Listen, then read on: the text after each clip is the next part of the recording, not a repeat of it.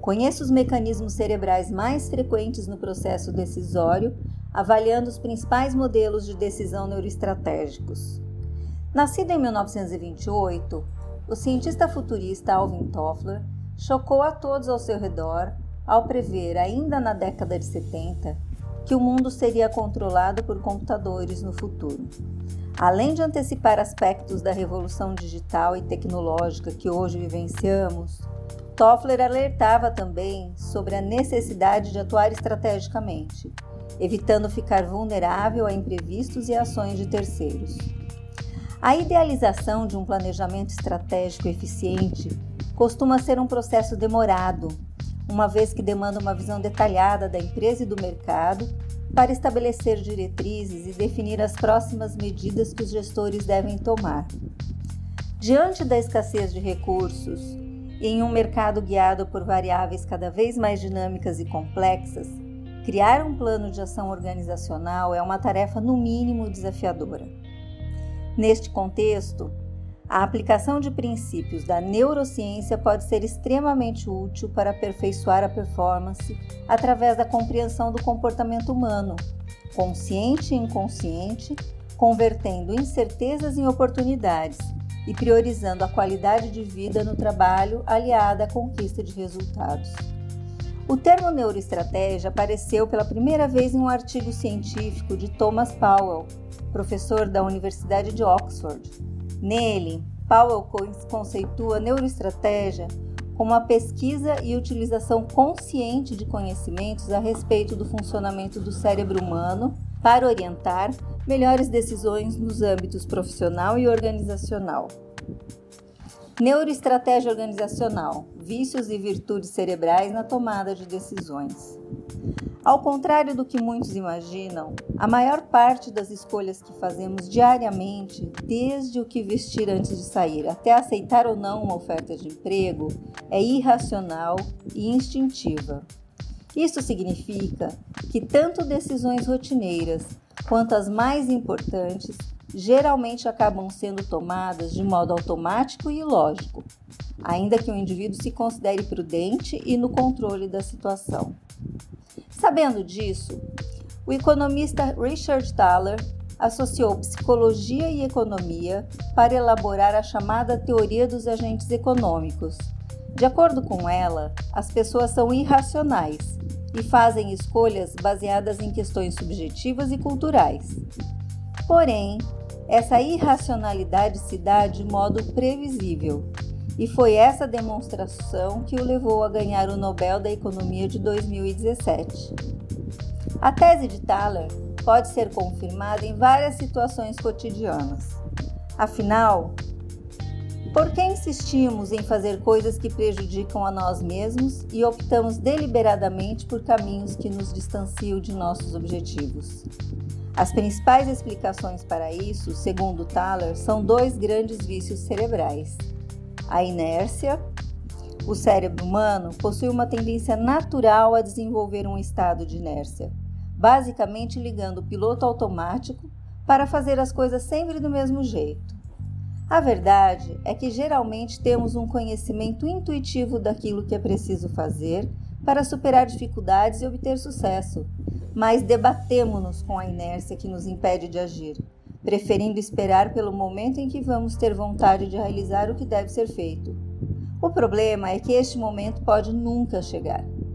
O ser humano é movido pela sensação de prazer e satisfação, nada racional que o próprio cérebro se dá como prêmio quando executa algo que dá certo, e pelo prazer e satisfação que ele antecipa como retorno por ações futuras. O sistema de recompensa e motivação cerebral encarrega-se disso, informado pela dopamina que indica o sucesso real e ou esperado. Todo animal dotado de um cérebro razoavelmente estruturado tem algo parecido, com neurônios dopaminérgicos que, ao valorizar qualquer coisa que funciona, estimulam os movimentos. Reconhecer a inércia e compreender esse processo motivacional são pontos essenciais para frear a tendência a seguir o caminho mais estável e menos cheio de incertezas ou surpresas. O cérebro humano gosta de padrões comportamentais, hábitos e rotinas. Porém, agir sempre dessa forma é limitar-se a uma zona de conforto. A famigerada zona de conforto é uma faixa comportamental marcada pela ausência do novo e do incerto. Assim, uma pessoa que só age dentro de sua zona de conforto evita a todo custo eventos desconhecidos e que exijam capacidade de aprendizagem e improviso. A tendência a fazer somente o conhecido, cômodo e fácil é obviamente tentadora pois não exige coragem, engajamento ou disciplina. No entanto, permanecer na zona de conforto revela-se algo extremamente prejudicial, já que impede que o indivíduo descubra coisas novas, desenvolva habilidades e viva experiências enriquecedoras. Não sair da zona de conforto, portanto, significa renunciar ao crescimento e ficar estagnado. O medo na perspectiva biológica, os instintos representam padrões de comportamento caracterizados por serem hereditários e comuns a toda a espécie humana. Estes instintos evoluíram ao longo de milênios e estão programados no cérebro. Sua principal função é proteger a saúde e preservar a vida do indivíduo através de reações automáticas ou imediatas. A teoria biológica aponta que temos alguns instintos básicos relacionados à sobrevivência e à reprodução. Em relação à primeira, destaca-se o medo de situações novas e ameaçadoras. Rodrigo Marques, psiquiatra e mestrando em neuropsiquiatria e ciências do comportamento pela Universidade Federal do Pernambuco, explica: Medo é o nome que damos a um conjunto de respostas do nosso corpo e da nossa mente quando somos expostos a situações de perigo. Ao detectarmos essas situações, entramos em um estado mais ou menos automático, que na grande maioria das vezes nos impele a fugir daquilo que percebemos como perigoso. Também pode produzir reações do tipo paralisia ou de luta. Nesses momentos, nosso corpo apresenta uma série de mudanças fisiológicas, principalmente ligadas à liberação de adrenalina, aumento da frequência cardíaca, sudorese, etc. Como também experimentamos um estado emocionalmente desagradável de alerta e apreensão mental, o qual possa conduzir nosso comportamento.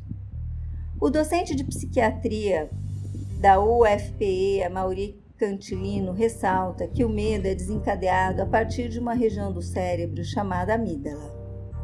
Ela, por sua vez, ativa o hipotálamo que vai preparar o corpo para fugir ou lutar.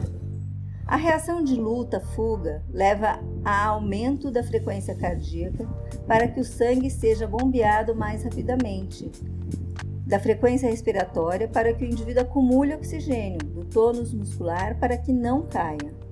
Além disso, o sangue sai da pele para que não sangre com facilidade, se houver lesão, e do intestino para poder irrigar melhor a musculatura.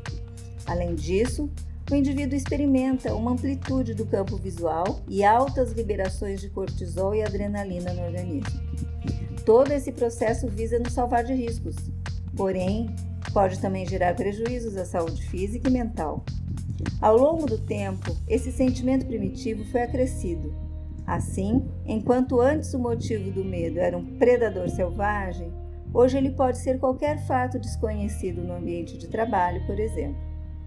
Embora o medo tenha desempenhado um importante papel no passado e ainda hoje seja útil diante de ameaças reais, o temor exagerado por novidades pode engessar o indivíduo, impedindo-o de desenvolver suas potencialidades e encarar desafios. Ainda que o comodismo e o temor do desconhecido sejam predisposições cerebrais, esses empecilhos podem ser burlados através da aquisição de duas competências específicas: inteligência emocional. Vários especialistas vêm alertando para uma epidemia de má interpretação e gestão das emoções. De acordo com um estudo recentemente realizado por Travis Bradbury e Jean Greaves, autores do livro Emotional Intelligence 2.0, Inteligência Emocional 2.0, da Talent Smart, somente 36% das pessoas são capazes de identificar corretamente o que estão sentindo. Paralelamente, 66% dos seres humanos não conseguem controlar as próprias emoções e, por conseguinte, são incapazes de estabelecer relacionamentos saudáveis na vida pessoal e profissional. Ouvindo mais de 500 mil pessoas ao longo de uma década, a pesquisa confirmou que a inteligência emocional, além de rara, é muito valiosa. O chamado QE, ou coeficiente emocional, está diretamente ligado a 58% do êxito profissional. Em qualquer carreira, e esse tipo de inteligência pode ser treinado em cinco diferentes eixos: autoconhecimento, gestão de relacionamentos, autocontrole, autoestima e agilidade emocional. Comunicabilidade. Reconhecer e lidar com os sentimentos adequadamente são habilidades fundamentais, mas para construir carreiras, equipes, empresas e relacionamentos em geral mais equilibrados e produtivos, é necessário também saber se comunicar. Expressar as próprias ideias e emoções nem sempre é uma tarefa fácil, uma vez que toda interação social envolve pessoas com diferentes personalidades, costumes e opiniões. Além de incompatibilidades pessoais, culturais e psicológicas, existem também barreiras não verbais, quando alguém tenta transmitir uma mensagem a outro indivíduo ou grupo, mas é mal interpretado por empregar uma linguagem corporal negativa ou agressiva demais. Modelos de tomada de decisão neuroestratégicos. A ciência vem há décadas se esforçando para entender melhor o processo de tomada de decisões no cérebro humano. Sabe-se que grande parte das nossas decisões é automática, ou seja, processada inconscientemente. Há, contudo, decisões complexas e arriscadas que exigem racionalização. Em tomada de decisões simples ou complexas, Cabe ao sistema nervoso analisar as alternativas possíveis, geralmente buscando maximizar os ganhos e minimizar as perdas. A neurociência desenvolveu métodos para avaliar como a cognição, emoção, atenção e memória, entre outras variáveis, participam essa dinâmica. A decisão não corresponde a uma mera escolha entre alternativas, mas sim a um processo atrelado à experiência do indivíduo e à sua capacidade de enxergar os principais fatores de cada situação. No âmbito organizacional, o estudo sobre o processo decisório tem sido cada vez mais objeto de investigação de diversos teóricos e gestores, uma vez que as organizações precisam de decisões acertadas em um curto espaço de tempo. Nesse sentido, a utilização de modelos de tomada de decisão neuroestratégicos permite que os líderes vislumbrem melhor a estrutura empresarial e suas complexas relações. A empresa desprovida de dados e técnicas eficientes para subsidiar suas decisões estratégicas, assim como a sua gestão, estará em clara desvantagem em relação às outras companhias do mesmo segmento. A aplicação de modelos de tomada de decisão neuroestratégicos proporciona os seguintes benefícios: simplifica a visualização geral das variáveis, auxilia na identificação de possíveis relações entre os fatores analisados, serve como base para estabelecer ou aprimorar parâmetros. As ferramentas de tomada de decisão influenciam diretamente os passos seguintes diante de qualquer situação de rotina organizacional. Dentre elas, destacam-se três matrizes: matriz de decisão. A matriz de decisão é um instrumento que possibilita análises rápidas por meio de critérios que permitam uma visão ampla e coerente das opções disponíveis. Ela corresponde a uma espécie de bússola indicando as tendências compatíveis com o momento atual da empresa e com o que se projeta para a resolução de um problema específico. Para montar a matriz de decisão, liste cinco ideias, classificando-as segundo os critérios de avaliação: impacto, esforço, lucratividade e visão. Em seguida, avalie de 1 a 5 a relevância de cada um desses critérios sobre as possíveis decisões. Embora a matriz de decisão seja um método prático e objetivo para avaliar e reconhecer riscos e oportunidades, ela não deve ser empregada isoladamente, mas sim associada a fontes de dados confiáveis e outros modelos estratégicos. Matriz GUT gravidade, urgência e tendência. Enquanto a matriz de decisão busca definir a solução mais vantajosa para um problema, a matriz GUT auxilia na priorização de processos. Através dela, cada problema relevante para a empresa pode ser classificado de acordo com a sua gravidade, urgência e tendência. Gravidade, seriedade do problema e seus efeitos na organização. Urgência, rapidez da resolução conforme a velocidade de agravamento do problema. Tendência, potencial de piora do problema, gerando danos nos processos organizacionais. Matriz de Eisenhower. Famosa ferramenta de tomada de decisão, a matriz de Eisenhower é inspirada em Dwight D. Eisenhower, general do Exército e presidente dos Estados Unidos, entre 1953 e 1961. Ele era conhecido por sua habilidade de gerenciamento do próprio tempo, dividindo suas atividades entre importantes ou menos importantes e urgentes ou menos urgentes.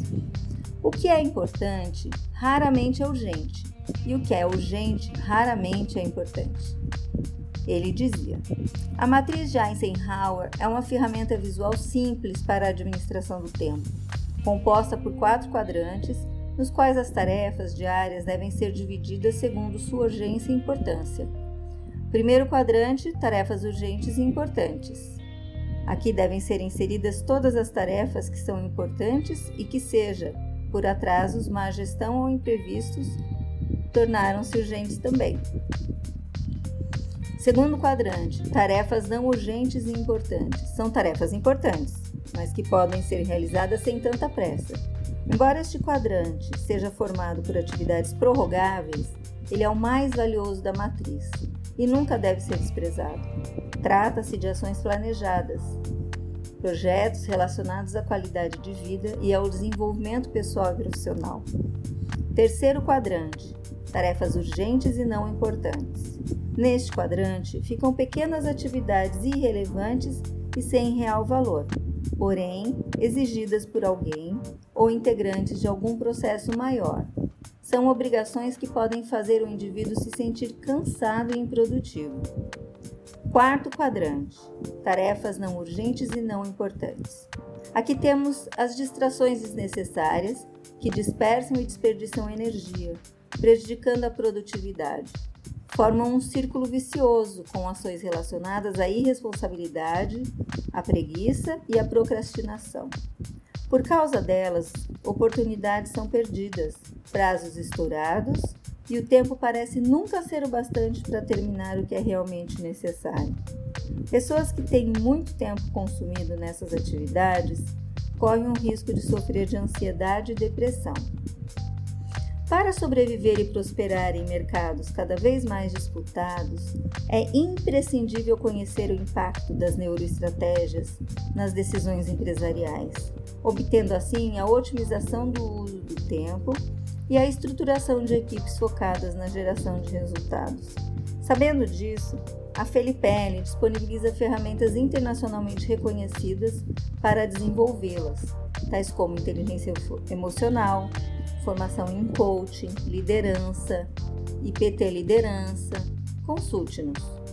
Eu sou Gisele Saad, gestora da rede Felipelli. Acreditamos que compartilhar conhecimento é somar forças.